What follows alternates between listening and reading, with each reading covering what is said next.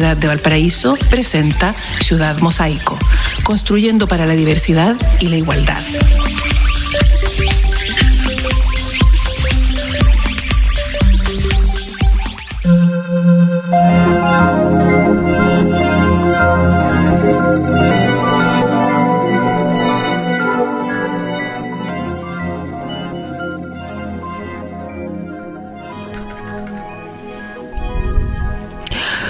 Buenas tardes a todas y todos. Estamos hoy día eh, en Ciudad Mosaico en este día 28 de junio después de estas lluvias, de estas semanas, de este fin de semana largo, extendido, estas mini vacaciones, estoy aquí con mi compañera de labores, Patricia Varela. ¿Cómo estás, Pati? Bien, bien. Contenta de estar de nuevo acá en la radio. Sí, bueno, primero contar, estamos nuevamente en Ciudad Mosaico. Eh, agradecemos a todas las personas que nos están escuchando. Le mandamos un saludo afectuoso a nuestro colega que hoy día normalmente le hace la conducción del programa, Nancy pero como la mayoría de las personas de nuestro país está justamente hoy día pasando por un... Algún virus. Algún bicho está transitando, habitando su corporalidad, entonces estaba muy resfriado. Le dijimos a la radio, no vienes, porque además que no podía hablar, entonces iba a dar mucha pena escucharlo, pero también dejamos los bichitos aquí y este es un periodo en que nos tenemos que cuidar. Así que eh, agradecer acá a Agustín Vázquez que está en los controles. Como siempre, desde la radio Valentín Letelier estamos transmitiendo aquí en vivo. Vamos a dejar el día de hoy el, WhatsApp, ¿cierto?, de, la radio para las personas que quieran participar, hacer preguntas, eh, dejarlas al aire. Siempre es bueno esta retroalimentación con quienes nos escuchan eh, porque son el sentido de este programa. Así que dejo acá el WhatsApp más 569 59 446 992. De nuevo, 569 59 44 6992. Como siempre, les comentamos que este programa Ciudad Mosaico es dirigido desde la Dirección de Igualdad y Diversidad de nuestra Universidad de Valparaíso y es parte de la política integral contra todas las violencias de género, en particular en nuestra universidad, pero esta es la patita que tiene que ver cómo, cómo también nos vinculamos con el medio y cómo irradiamos, cómo colaboramos con la realización de esta cultura de la no violencia y lo señalo desde ahí porque es el tema que nos convoca hoy día. El tema del día de hoy es justamente entender de qué hablamos cuando hablamos de violencia de género. Entonces, como acá Patricia Varela, que ustedes ya la han escuchado en el programa, trabaja con nosotras, es, socióloga, ella lleva muchísimos años trabajando en esto, pero además hoy día está avanzando, es una alumna destacada en su programa de magíster de feminismo jurídico, por lo tanto estamos hablando con alguien que tiene mucho conocimiento, que se ha interesado justamente en abordar esta perspectiva desde diferentes sectores disciplinarios, así que Patti, eh, cuéntame, cuéntanos a todas las personas que estamos hoy día escuchando. ¿De qué hablamos cuando hablamos de violencia de género? Ya. Em, bueno, saludar a todos, a todas, a todos, ¿no es cierto?, quienes nos escuchan. Eh, es un tema, bueno, que ha estado súper en boga en la agenda pública, pero a veces también hay algunas confusiones con algunos conceptos, entonces está súper bueno poder abordarlo, ¿no es cierto?, aquí en el programa también, como ha sido siempre el espíritu, desde una mirada un poco más pedagógica, más formativa, etcétera. Ya, entendemos, ¿no es cierto?, que el fenómeno de la violencia hoy día es un fenómeno que es estructural en nuestras sociedades. Eh, estamos en sociedades que son aceleradas, individualistas y por lo tanto vemos en general como un aumento de las distintas formas de violencia de manera transversal. Pero cuando hablamos de violencia de género estamos hablando de unas formas de violencia que son específicas porque responden, ¿no es cierto?, a algo particular que tiene que ver con nuestro orden de género. Sabemos y lo hemos hablado, lo han hablado también en otros programas, ¿no es cierto?, que vivimos insertos, insertas en sociedades donde el ser hombre o mujer o el pertenecer a una disidencia sexual ha generado relaciones que son jerárquicas. Ya sabemos que en nuestro orden de género, el que se ha denominado, ¿no es cierto?, como patriarcado, a propósito de esta relación asimétrica y jerárquica de poder, sabemos que lo que se ha asociado con lo femenino goza de una menor valoración social que aquello que se ha asociado con lo masculino, que tiene una mayor valoración social. Y a partir de eso, ¿no es cierto?, se ha construido una sociedad donde se generan una serie de... Em, un sustrato, ¿no es cierto?, que está presente en todos los ámbitos que hacen que tengamos un trato diferenciado y en general de menor valoración hacia las mujeres y hacia lo femenino. ¿ya? No hasta hace mucho tiempo, por ejemplo, se nos ha tratado con menores de edad en muchos aspectos a las mujeres. Podemos pensar todavía, ¿no es cierto?, en la ley del matrimonio, ¿no es cierto?, donde son los varones los que administran los bienes matrimoniales. Y eso viene, ¿no es cierto?, de la creencia de que las mujeres somos menos capaces intelectualmente, que siempre tenemos que estar como bajo la tutela de un varón, ¿no es cierto? Eh, ya sea el padre primero, el marido, el hermano mayor, etcétera. Y así hay una serie de situaciones sociales que nos ponen en una situación de dependencia, de minoría de edad, ¿no es cierto? Eso también se expresa, por ejemplo, la, la valoración diferencial que hay hacia las mujeres, por ejemplo, en la cosificación o en la sexualización de los cuerpos de las mujeres, en los medios de comunicación, etcétera.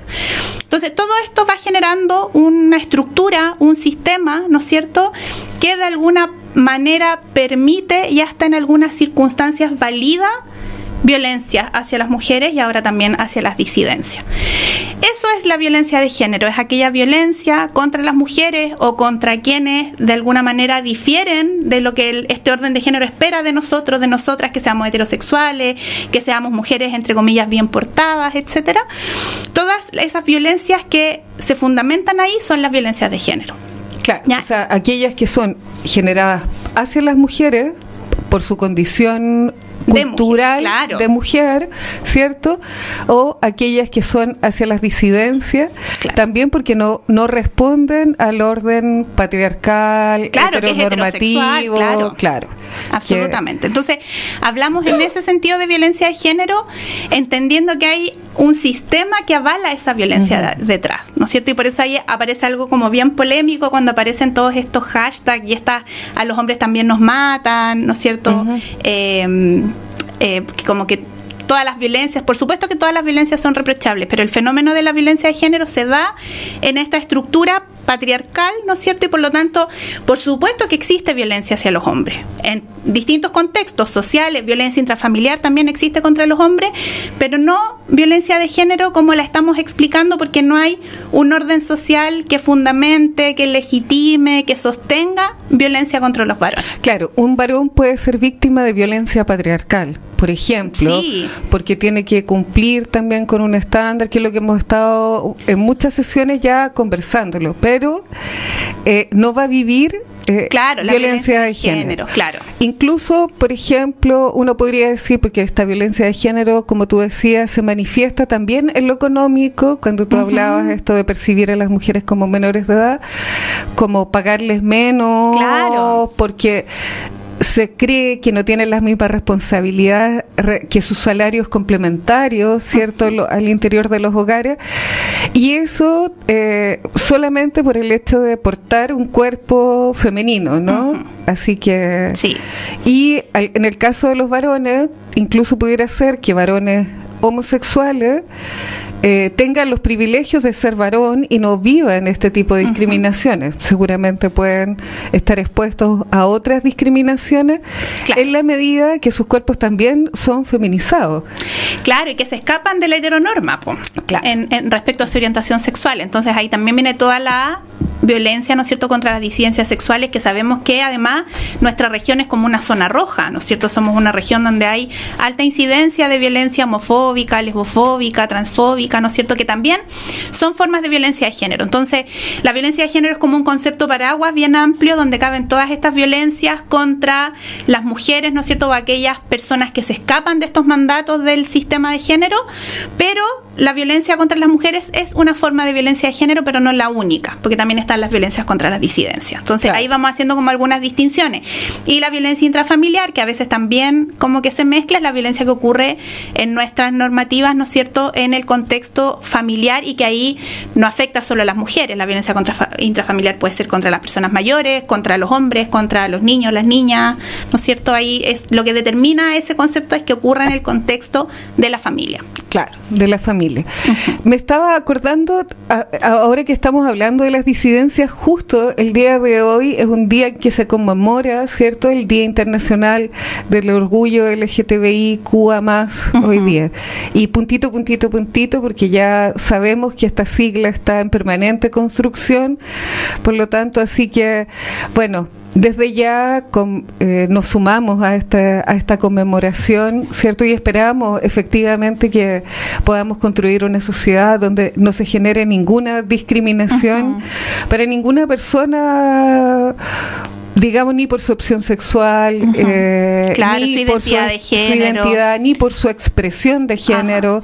Entonces, ese siempre es como nuestro llamado, ¿no?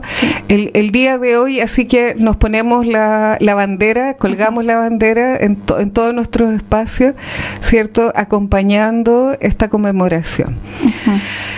Patti, los tipos de violencia de género. Igual, eh, porque claro, cuando hablamos de violencia de género, efectivamente es como decimos, bueno, todas las discriminaciones, toda esta carga cultural eh, con la que se nos cría, educa. Por lo tanto, uno podría decir que las mujeres en la vida, si lo miramos así, estamos continuamente en, en un continuo de, de estar sorteando diferentes formas de violencia. Digo sortearlas porque, no sé, seguramente igual te gustaron las matemáticas y quisiste ir a estudiar una carrera de matemática, a pesar de que probablemente en tu primera infancia no tuviste todos los estímulos, por lo tanto partes de una situación desigual y después más grande a lo mejor te obligaron a vestirte de determinada manera, te dijeron que tenías que cumplir con determinados roles y funciones, cargas con una con una responsabilidad por asociada a la gestación, asociada a lo, a lo y así podemos ir viendo eh, en lo económico que señalábamos recién también. Eh, probablemente me van a cuestionar o me van a poner más dificultades para entrar a trabajar, ¿cierto? Si es que, porque sobre todo si estoy en una edad donde me puedo, puedo gestar todavía. Entonces, vamos observando diferentes tipos de violencia. Pero, pero ¿cómo las tipificamos? ¿Cuál, hay algunas que son más graves, que son menos graves? Ya, eh, lo que tú decías primero es súper importante que la violencia es un fenómeno que es estructural y que es universal. De hecho, acá tuvimos un súper buen ejemplo que fue cuando las tesis hicieron esta performance, ¿no es cierto? El que esa performance en muy poquitos días haya sido replicada en todo el mundo, en múltiples idiomas, que tantas mujeres nos hayamos sentido convocadas a salir a la calle a hacer esa performance, nos muestra cómo es algo que nos toca a todas, ¿no? Lo que tú decías. Eh, podríamos, yo me atrevería a asegurar que todas las mujeres hemos vivido alguna forma de violencia de menor o mayor intensidad, pero alguna forma desde que te apretujaron en el metro o en la micro, ¿no es cierto? O, formas de violencia más sutiles hasta las más graves que conocemos como el femicidio, ¿no?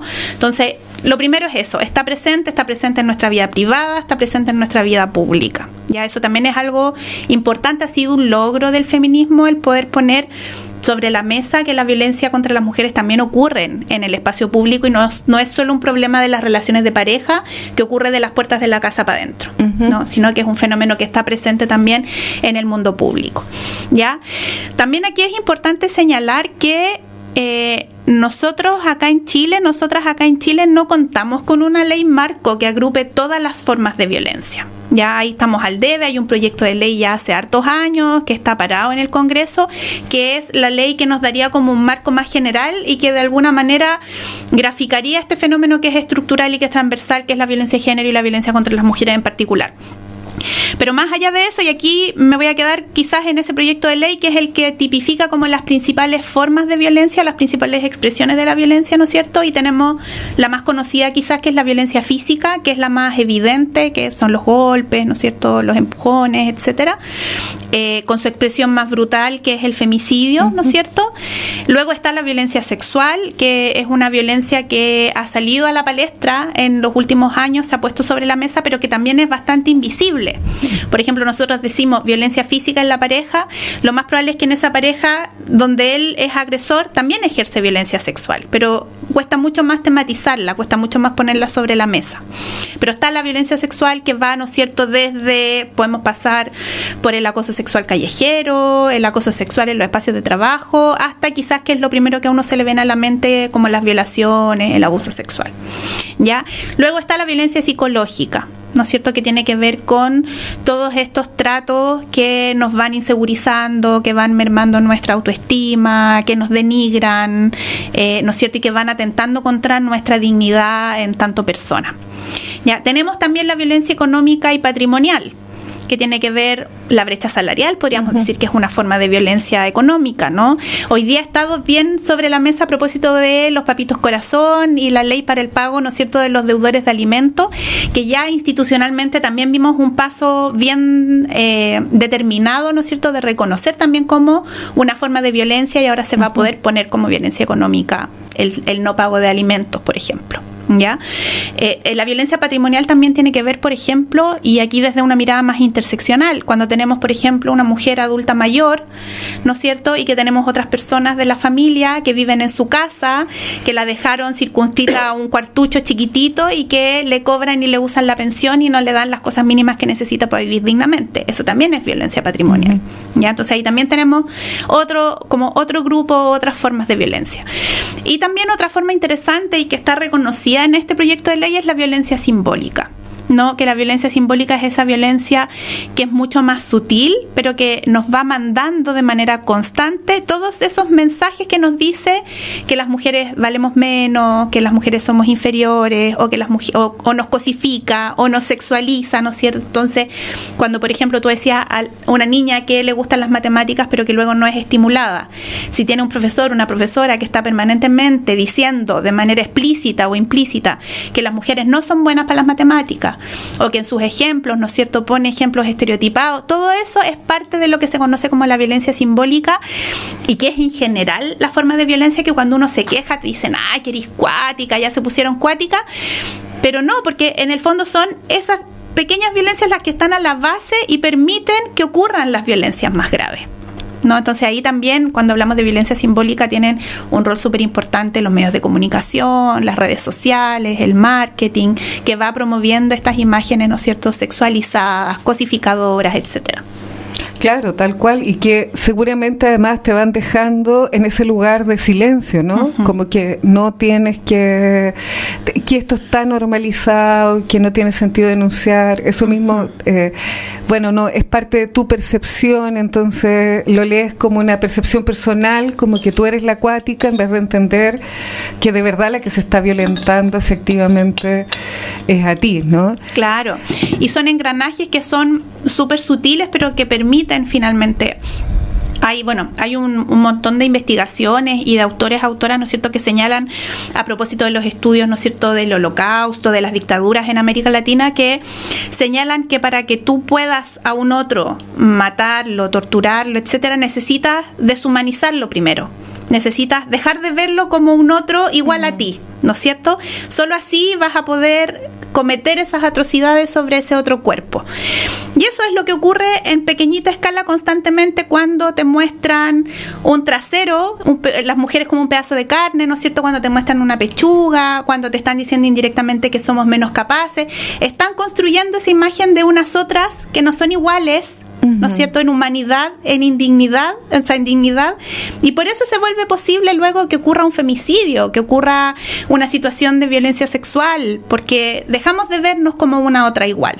Ese es un paso que es condición necesaria para que exista la violencia en sus formas más brutales. Como la cosificación y eso que tú decías también, la infantilización permanente de las mujeres, esta cultura que ya lo hemos señalado en otros programas, esta cultura de la pedofilia, pero que en el fondo también tiene, uno podría leerla, ¿cierto?, desde este ejercicio de la autoridad, de la propiedad, del ejercicio de la propiedad sobre un otro, sobre una otra, en este caso sería sobre una otra, eh, que independiente de la edad que tenga, siempre la siento como que es una persona inferior, ¿no?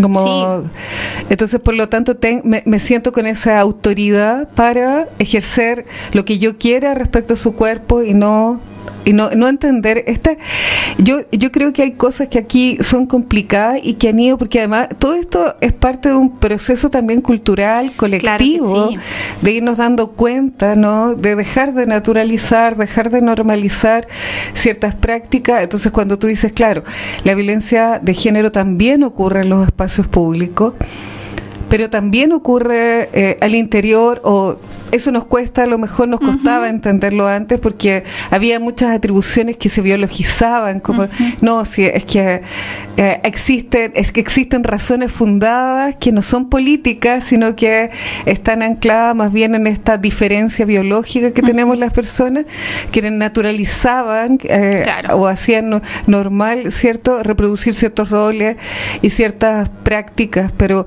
también al interior de la familia uno dice cuando hablamos, por ejemplo, de la violencia sexual al interior de un matrimonio, eso eh, alguien lo podría leer, ah, bueno, la golpeó, la, la amenazó, la amarró, como que se imaginarían una escena así, ¿no? Como que de pronto ese marido, esa persona, tuvo un comportamiento psicopático, pero la verdad es que el abuso sexual es mucho más grande claro que, solo eso, ¿no? Claro que sí, y hasta hace no mucho no era considerada la violación dentro del matrimonio. A propósito de esto de la propiedad, ¿no es cierto? Eran tus deberes de esposa. Exactamente. Cuéntanos un poquito de eso. El satisfacer a tu, a tu esposo o a tu esposa. Y ahora lo hemos ido visibilizando a propósito también de la emergencia de conceptos como el consentimiento, ¿no?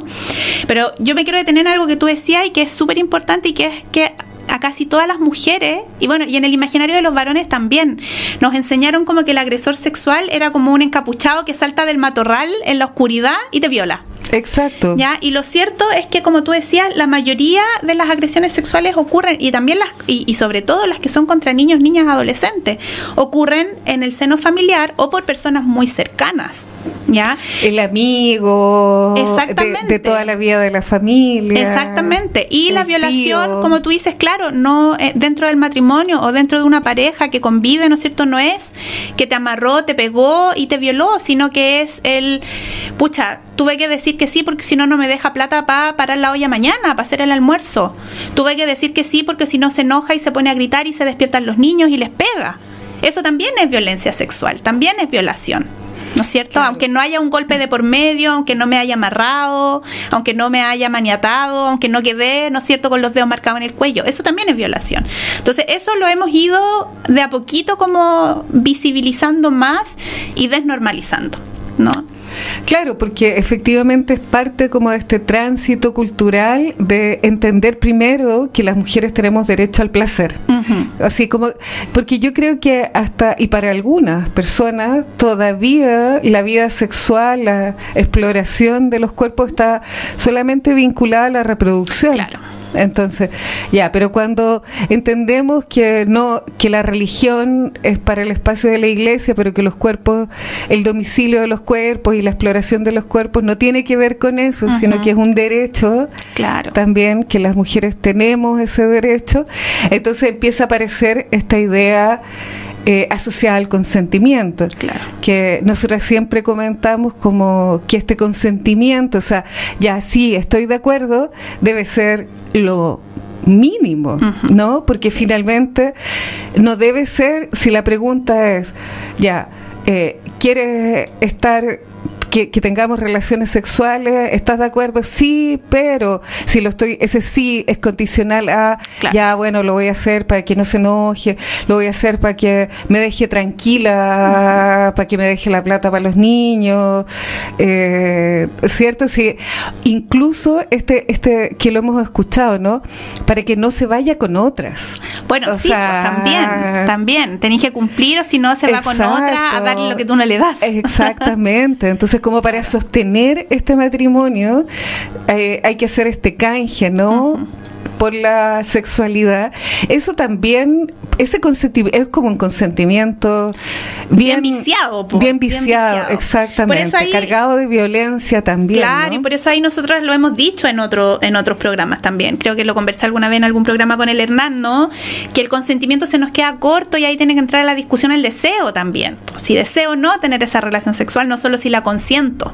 Y si está siendo placentero y podría ser que en algún momento de la misma relación... Deje de serlo deje de serlo y es muy, o sea, sería estaría todo bien si es que tu pareja sexual dice, bueno, si no quieres seguir, no seguimos. Y eso es súper importante, claro, que el, el, deseo, o sea, el consentimiento se puede detener en cualquier momento. Exacto. ¿No? Y eso es súper importante porque, y a propósito de este tabú también, como del placer de las mujeres, del placer femenino que tú decías, es que sucede, sobre todo cuando se habla de violencia sexual, ¿no es cierto?, este fenómeno de culpabilizar a las víctimas. O sea, si tú andabas con un vestido muy corto, o sea, no sé si, quizás alguien se acuerda, pero hace unos años una noticia que trascendió, creo que era en Canadá, de un juez que absolvió de una violación porque la víctima andaba con una tanga roja. Entonces, como si andáis con ropa interior roja es porque andáis buscando, ¿no?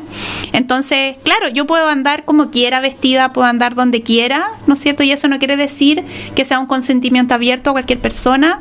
O yo puedo incluso llegar hasta el departamento de alguien, ¿no es cierto? Y en el último momento arrepentirme, incluso haberme sacado la ropa, y decir, ¿sabéis qué? Me arrepentí, no quiero. Claro, o en alguna de las prácticas decir, en esa práctica. Eso no, quiero hacerlo, no, me, gusta, no me acomoda, claro, Exactamente. Entonces ahí hay, hay como mm, todavía un espacio muy gris y que eso se ve súper claro en cómo se tratan a las víctimas de violencia sexual y aquí en Chile, ¿no es cierto?, hemos tenido ejemplos, se acordará, ¿no es cierto?, de casos emblemáticos donde se ha cuestionado la vida sexual de la víctima, hubo un caso, ¿no es cierto?, hasta que se publicó el examen sexológico en un matinal hace algunos años atrás, en otros casos como el de la Antonia Barra, ¿no es cierto?, donde es que andaban carreteando, es que había tomado, y eso es bien curioso porque el alcohol es como algo que hace culpable a la víctima, pero que a la vez exime de responsabilidad al victimario.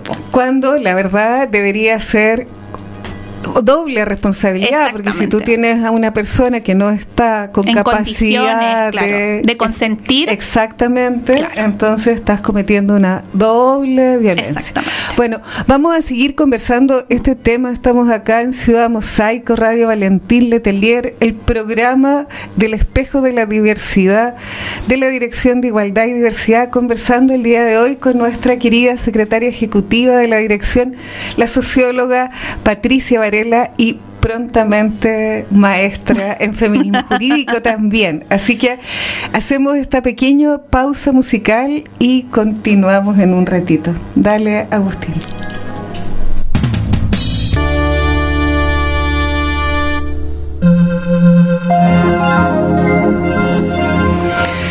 De vuelta aquí en Ciudad Mosaico, el espejo de la diversidad, Radio Valentín Letelier, en el programa de la Dirección de Igualdad y Diversidad.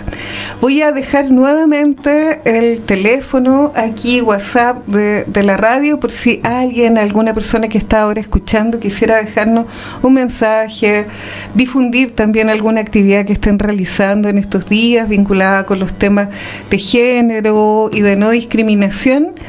Les dejo el teléfono más 569-5944-6992.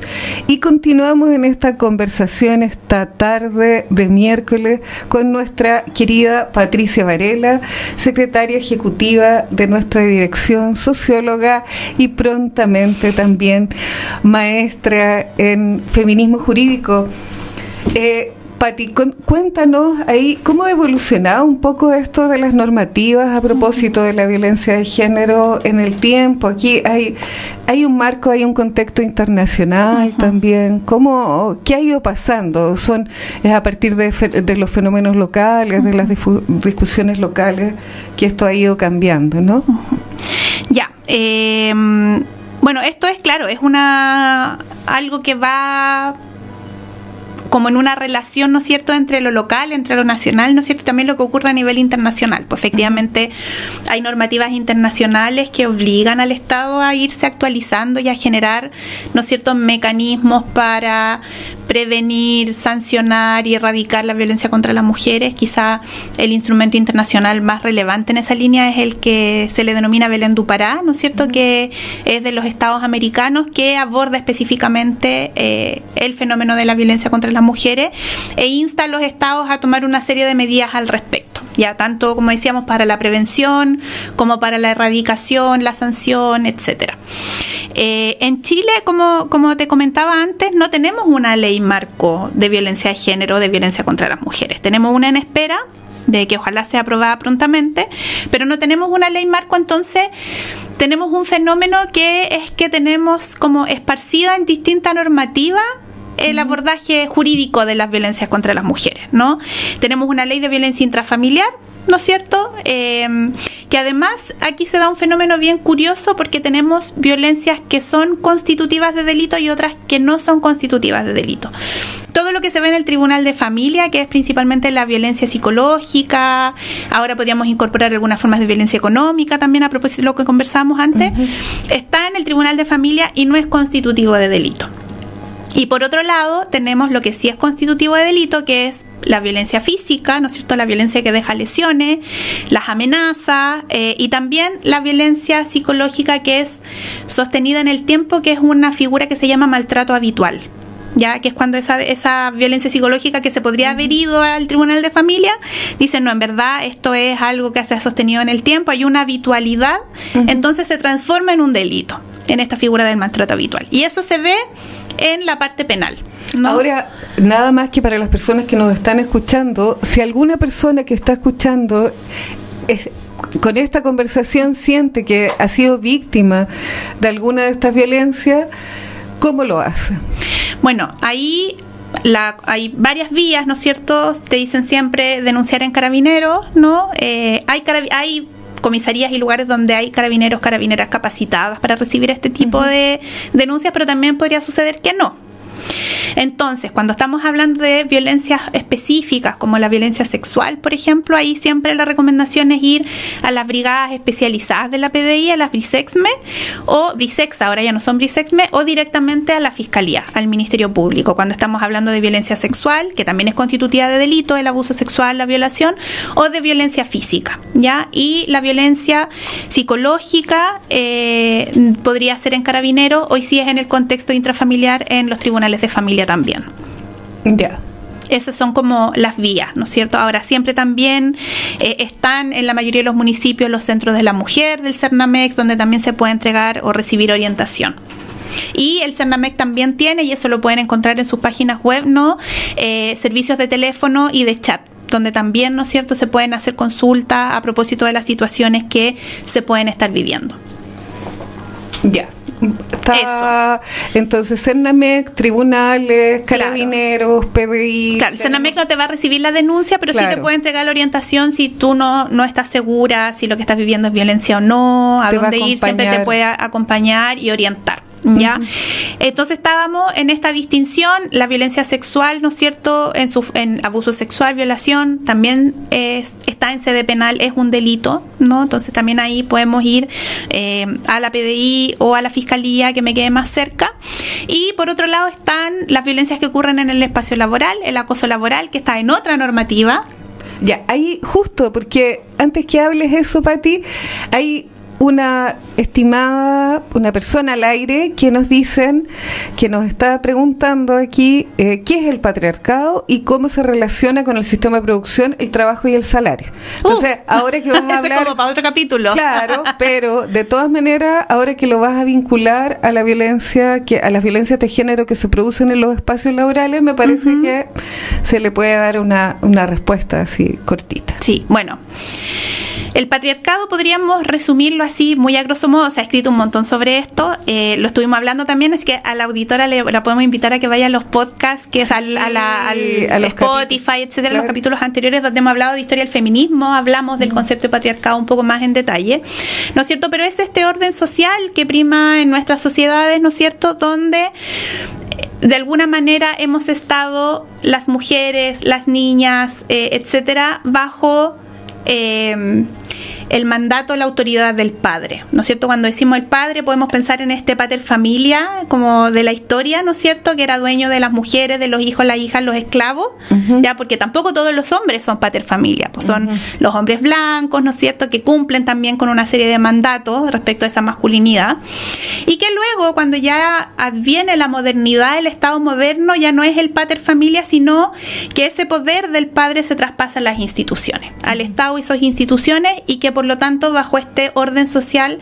las mujeres estamos bajo la tutela ya de estas instituciones patriarcales.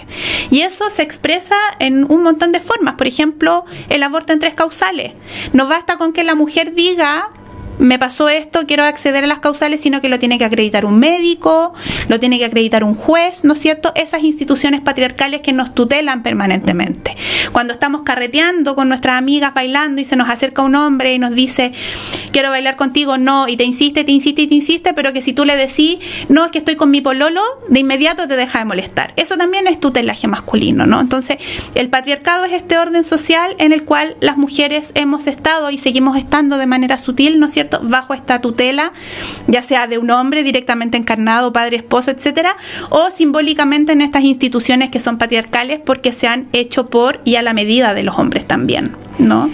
Claro, y esto de los espacios laborales. Por se supuesto, bueno, y hay que decir también que el patriarcado encaja perfectamente también con otro sistema, otro orden social que tenemos, que es el capitalismo. Exacto. ¿no? Y cómo estos dos sistemas eh, se imbrican a la perfección, se potencian, ¿no es cierto? Y ella a propósito de, de la consulta que estaba en el chat, ¿no es cierto?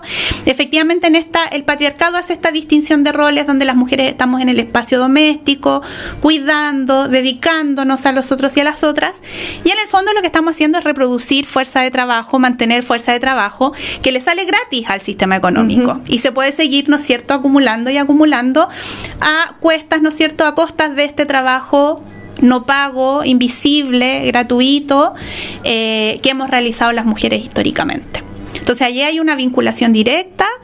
eh, si bien, ¿no es cierto?, en este orden las mujeres tenemos, ¿no es cierto?, por principio el espacio privado asignado, salimos al espacio público, muchas trabajamos re- remuneradamente fuera del hogar, y esos espacios también han sido o son, ¿no es cierto?, espacios que no están libres de violencia. po. Y ahí se expresan, como hablamos, la brecha salarial, por ejemplo, porque como las mujeres no somos las proveedoras principales, entonces se nos puede pagar menos. Se nos ¿no es cree, cierto? claro, se cree que no somos las proveedoras Exactamente, principales. bajo este orden, ¿no es cierto? Es el hombre el proveedor, entonces les pagamos menos. También podemos hacer de los espacios laborales espacios hostiles para las mujeres y ahí entran prácticas como el maltrato por motivos de género, el acoso sexual, ¿no es cierto? Cuando una mujer llega de su postnatal, por ejemplo, y la cambiaron a la oficina más penca de todo el edificio que no tiene ventana, le dejaron los casos de los clientes cacho, etcétera, que todo esto son como situaciones reales, ¿no? Que son violencias que se van ejerciendo contra las mujeres en ese espacio laboral que bajo esta mirada del patriarcado no es nuestro espacio natural, po.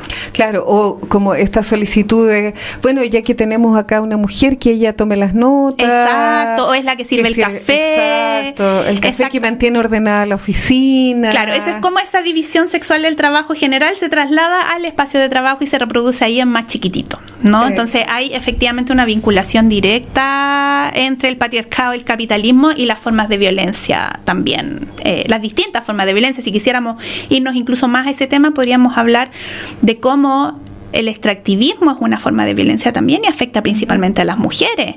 Claro. En las zonas de sacrificio, en las zonas, ¿no es cierto?, con problemas socioambientales, con problemáticas socioambientales, ¿quiénes van a buscar el agua? ¿Quiénes cuidan a los niños cuando se intoxican por el aire? Son las mujeres. Entonces también ahí directamente son situaciones que impactan y violentan también de otra manera a las mujeres. Sin duda el aire contaminado, ¿no es cierto?, nos hace mal a todos, hombres, mujeres, pero quienes pagan costos sociales más altos por esas situaciones suelen ser las mujeres. Exactamente. Porque exactamente. estado a cargo de la reproducción de la vida, ¿no? Exactamente. Bueno, y aquí Mau, que nos hacía esta pregunta, sigue comentando y dice, bueno, esto también se ve reflejado en la universidad. Sin duda, Absolutamente. sin duda, y aquí la telepatía, querida de Mau, estamos aquí al aire, pero efectivamente es el punto que queríamos abordar, porque ¿por qué la universidad se hace cargo de esto? Y aquí también hay un marco normativo que es reciente, que es la famosa ley 21369, que hemos hablado muchas veces, que justamente busca eliminar que en las universidades se genere cualquiera de estas formas de violencia o discriminación de género. Pati, te cedo la palabra nuevamente. Cuéntanos un poquito de la ley y cómo la estamos y el trabajo que hemos ido desarrollando acá desde la universidad para ir dando respuesta a esta obligación que hoy día es nacional, porque la tienen todos los centros de educación superior. Sí. Eh, no solamente las universidades Sí. públicas, ¿no? Bueno, a partir de la base, que así como hablábamos de las instituciones, las universidades también son instituciones patriarcales. Recordemos que eh, no hasta hace tanto tiempo atrás las mujeres no podían ir a la universidad. Exacto. Que las primeras mujeres aquí en Chile que entraron a estudiar a la universidad lo hacían tapadas por un biombo.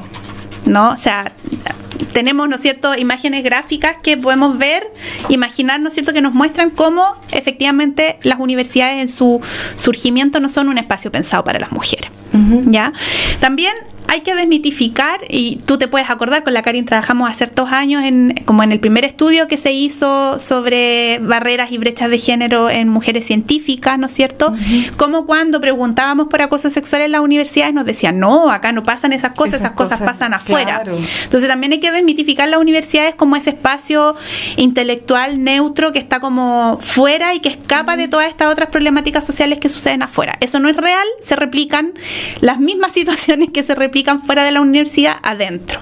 ¿Ya? Y por supuesto, las violencias y las discriminaciones de género no son una excepción. Entonces, poco a poco eso se ha ido visibilizando, sin duda, gracias al impulso que han dado un montón de mujeres, de feministas, la red de investigadoras, ¿no es cierto?, que está ahí, que está, fue la principal impulsora de la ley 21.369, ¿ya? Y gracias a eso es que se promulgó hace un par de años esta ley que lo que hace justamente es regular las situaciones de acoso, de violencia y discriminaciones por motivos de género que ocurren al interior de las instituciones de educación superior. ¿Por qué es pertinente una ley como esta? Bueno, por lo que decíamos, ¿no? Porque adentro de las universidades sucede lo mismo que afuera, existe la violencia de género. Y por otro lado, porque las universidades somos instancias que tenemos un rol clave a nivel social. Creamos conocimiento, formamos a los futuros y a las futuras profesionales, en el caso de las universidades, en el caso de los centros de formación técnica, ¿no es cierto?, de los institutos, a todos, ¿no es cierto?, los trabajadores y las trabajadoras que van a estar desenvolviéndose en todos los ámbitos de la vida social y económica. Entonces, poder brindar esa educación libre de sesgos de género, poder garantizar que hombres, que mujeres, que disidencias se puedan educar, puedan aprender en un espacio seguro, donde no estén siendo permanentemente violentados, agredidos, discriminados, discriminadas, y también para que todas las personas que entran a las instituciones de educación superior puedan desarrollar su potencial al máximo sin que eso dependa de cuál es su identidad de género, su expresión de género, su orientación sexual o si nació, ¿no es cierto?, eh, con, con pene o con vulva, ¿no es cierto?, hombre o mujer. Entonces, es por eso el sentido, ¿no es cierto?, y la relevancia de tener una ley como la 21.369 y que sin duda ha sido todo un espaldarazo para quienes trabajamos al interior de las universidades porque nos entrega muchas más herramientas, como que nos dio dientes y muelas, ¿no es cierto?, para poder instalar estos temas de forma mucho más sistemática, institucionalizada, ¿no es cierto?, adentro de las instituciones de educación superior. Exacto. En esto, en este propósito de trabajar para la eliminación de las violencias de género, como comentábamos, acá hay una red, así como está la red de investigadora, eh, que tenemos amigas, hemos estado colaborando con ellas hace mucho tiempo, también existe una red entre las universidades. Aquí a nivel en la región tenemos la red a propósito del CRUF, que es el Consejo de Rectores de la de Universidad en Valparaíso. También tenemos el CRUCH a nivel nacional y también tenemos el CUECH, que es la red de las universidades estatales. En el CRUCH es más amplio, porque son todas las universidades que están en el Consejo de Rectores. En esa, en esa lógica hay un trabajo colaborativo que venimos haciendo ya hace un rato en estos diferentes niveles y aquí a nivel regional particularmente tenemos un trabajo con mucho cariño con nuestras colegas que están en la Católica de Valparaíso, en la Universidad Federico Santa María, eh, en la Universidad de Playa Ancha. Entonces, eh, la verdad es que el trabajo que hacemos también lo hacemos de forma colectiva y en ese sentido quería contar eh, que nos acaba de escribir ahí un amigo que es de la Universidad Católica de Valparaíso y nos está contando a propósito de lo que comentábamos recién del patriarcado, que justamente esta semana están en la semana del cine chileno en la Cinemateca de la PUC. Aquí, esto es en Avenida Brasil 2830 y el día de mañana, jueves 29, a las seis y media de la tarde, están transmitiendo Zoila, que es una película documental que lo dirigió Gabriela Pena y eh, es abierto, es gratuito y justamente Zoila aborda el tema del patriarcado, así que con mucha generosidad y cariño aquí les deseamos que ojalá tenga mucha asistencia, eh, todas las personas asistan a este espacio cultural que está abriendo la Pontificia Universidad Católica Valparaíso, donde también está trabajando temas de género, colaborando con esta cultura de eliminación de todas las formas de violencia de género y de discriminación también asociada al género. Así que ya saben, en Brasil 28.30, el día de mañana a las 6.30 de la tarde, la película Zoila de la directora Gabriela Pena. Voy a decir que en este en, en este flyer que nos comparte vemos que hay varias autoras eh, mujeres también directoras que también ha sido una una preocupación eh, nuestra no eh, acá también tenemos la escuela de cine ir visibilizando justamente el trabajo de las mujeres en los diferentes espacios no porque también las mujeres hemos estado en el cine hemos dirigido películas no solamente en, el lugar, en el papel mm. de la protagonista que está muchas veces sexualizada. De hecho, hoy día vamos viendo que ha ido justamente una mirada más crítica también desde, lo, desde, desde el cine y, y ya los personajes femeninos no tienen esa sexualización o esa caricaturización que uno podía observar años atrás. Sí, y a propósito de eso, Karin, como poner un énfasis también, ya nos va quedando poco tiempo, sí. pero esta ley, y, quizás que es algo relevante cuando hablamos del abordaje de la violencia en el contexto de las instituciones de educación superior, ¿no? Nos entrega esta ley un marco normativo, obliga a que las universidades tengamos, ¿no ciertos reglamentos actualizados, etcétera, para el abordaje del acoso y las violencias, pero también la ley nos obliga a tener un modelo de prevención ¿ya? Y eso es re importante porque en general cuando hablamos de violencia contra las mujeres hablamos de la ley, de las deficiencias normativas que tenemos en este país, etcétera, eh, y pareciera que tuviera que la única forma que pudiéramos abordarlo es solo el punitivo, ¿no? El, de la sanción. Por supuesto que es súper relevante investigar y sancionar las, las situaciones o los actos de violencia que se cometen contra las mujeres y contra las disidencias, bueno, y contra las personas en general, ¿no? Pero, eh, como hablábamos, la violencia de género tiene un un sustrato que es cultural, eh, que es profundamente cultural, que aprendemos todos y todas. ¿ya? Entonces, la prevención sin duda es como la parte medular de este cambio. Ojalá llegar en el futuro el momento en que no necesitemos las leyes, que no necesitemos los reglamentos internos de la universidad, donde de verdad tengamos una valoración igualitaria a todas las personas, independientemente de si somos hombres, mujeres, disidentes, ¿no es cierto?, etcétera. Entonces, ahí aparece esta figura del modelo de prevención de la que habla, que para nosotras como universidad, para nosotros como universidad es súper relevante porque somos una institución normativa, que, o sea, perdón, educativa, que forma personas, ¿no? Y eh, justamente esto que tú decías, por ejemplo, visibilizar las directoras, visibilizar a las científicas, visibilizar el aporte de las mujeres, incorporar la mirada de género de manera transversal en la formación de todas las profesiones, de todos los oficios, ¿no es cierto? Por supuesto, en algunas con más énfasis, en otras con menos, eh, pero eso es trabajo de prevención porque todo eso va contribuyendo a, a quebrajar, a destruir, ¿no es cierto?, esa base de desigualdad que es la que permite que sucedan las formas de violencia y la discriminación. ¿No? Entonces, cuando hablamos de prevención en el marco de la universidad, lo hablamos en un sentido súper amplio, que no es solo ir a hacer la charla, eh, ir a hacer el taller, explicar el protocolo, sino que tiene que ver con la transversalización en el currículum, tiene que ver con generar condiciones laborales donde hombres y mujeres puedan desarrollar sus capacidades laborales. No olvidemos que las universidades también somos espacios de trabajo de muchas personas. La Universidad del Paraíso es uno de los principales empleadores en la región. Entonces, también asegurar que las condiciones laborales entre los y las trabajadoras de la universidad sean igualitarias, que podamos desarrollar nuestras capacidades en, la misma, eh, de la misma manera, ¿no es cierto? Todo eso también es prevención. Exactamente, claro, efectivamente, porque aquí es como... Eh, como finalmente toda la, pedagogía social también está en esos espacios de interacción, ¿no? En la convivencia cotidiana. También estamos todas y todos y todos aprendiendo eh, a partir de esas relaciones.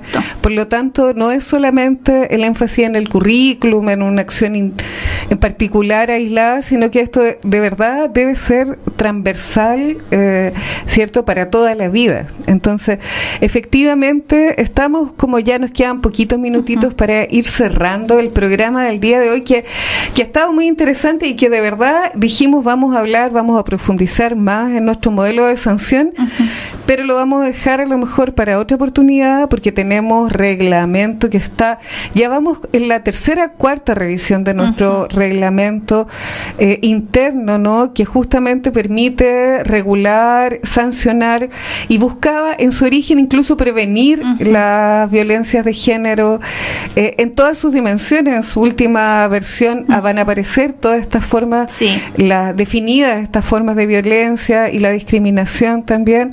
O sea, just, pero, pero sabemos que efectivamente eso no es más que un instrumento que tiene como finalidad disuadir que las personas digan, bueno, eh, no voy a cometer este tipo de actos, este tipo de violencias, pero sabemos que para evitar cometer este tipo de violencia no es solamente una ley, no, no basta con que me digan no se puede, sino que tiene que ir acompañado por un proceso de transformación cultural y de reflexión que no está acabada porque estamos todos los días aprendiendo de cómo esto se está, porque lo que buscamos, el, el objetivo de esto es la eliminación de las violencias de género. Para eso estamos trabajando. Entonces, por ahí a veces nosotros pensamos, bueno, esta solución, esta medida va, va a generar, va, va a permitir que disminuya la violencia, pero al final hay que ver los impactos también y los resultados para ver qué está siendo más eficiente, más efectivo, más eficaz.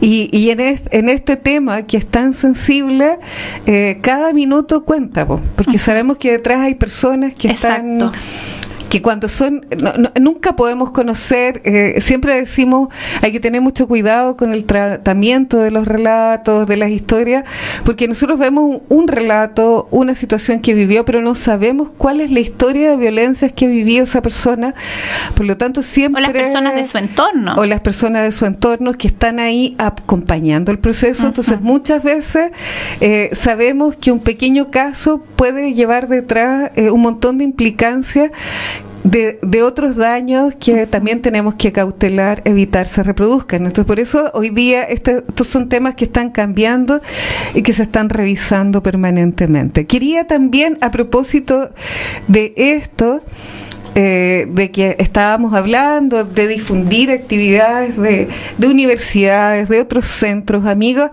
amigos, también están las colegas del Centro de Estudios Públicos con quienes también tenemos un trabajo de muchos años. Y eh, justamente mientras estábamos también acá al aire nos mandaron la invitación de que están, tienen un seminario dentro de su parrilla de actividades, pueden mirar la página CEP Chile y van a encontrar toda esta información.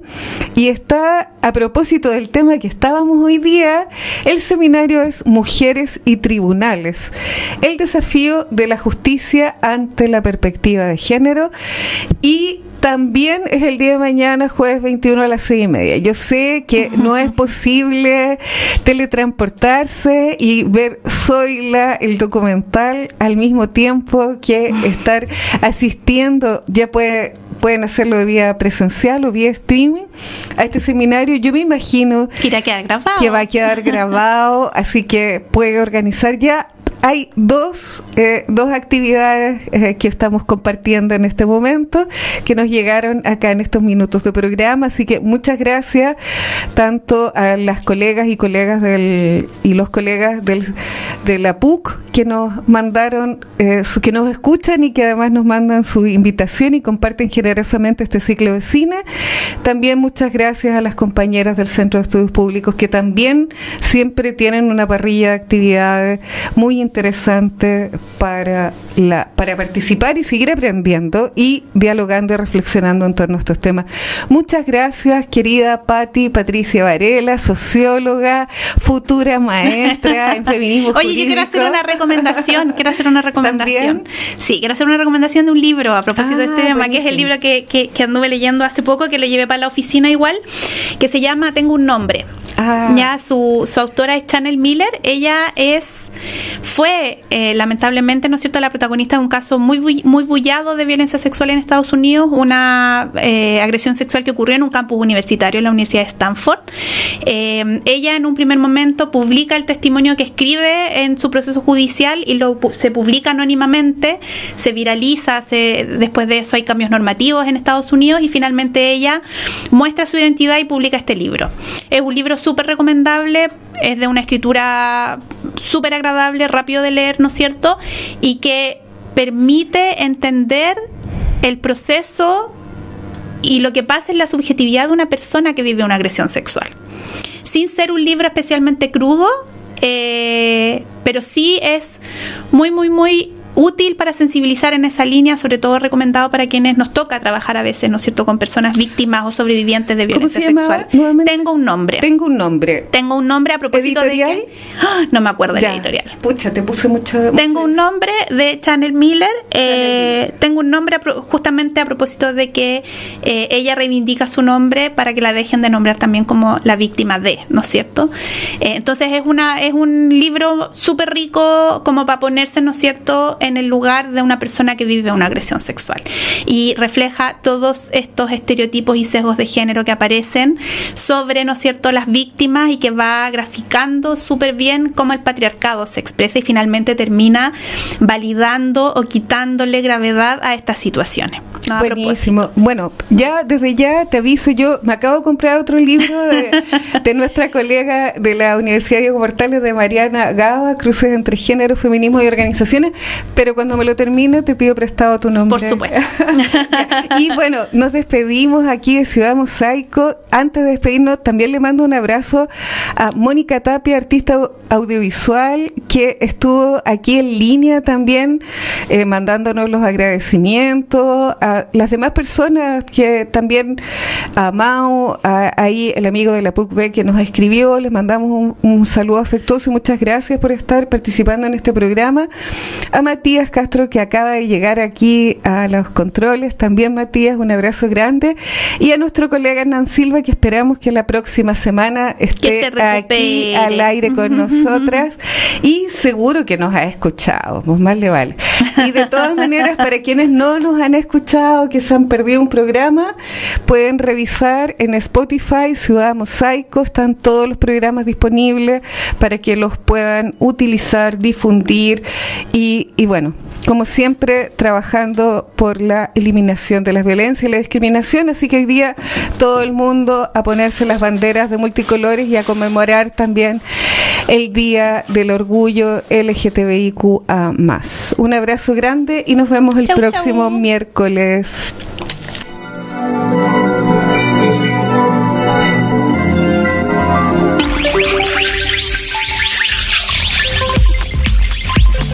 Radio Valentín Letelier de la Universidad de Valparaíso presentó Ciudad Mosaico, construyendo para la diversidad y la igualdad.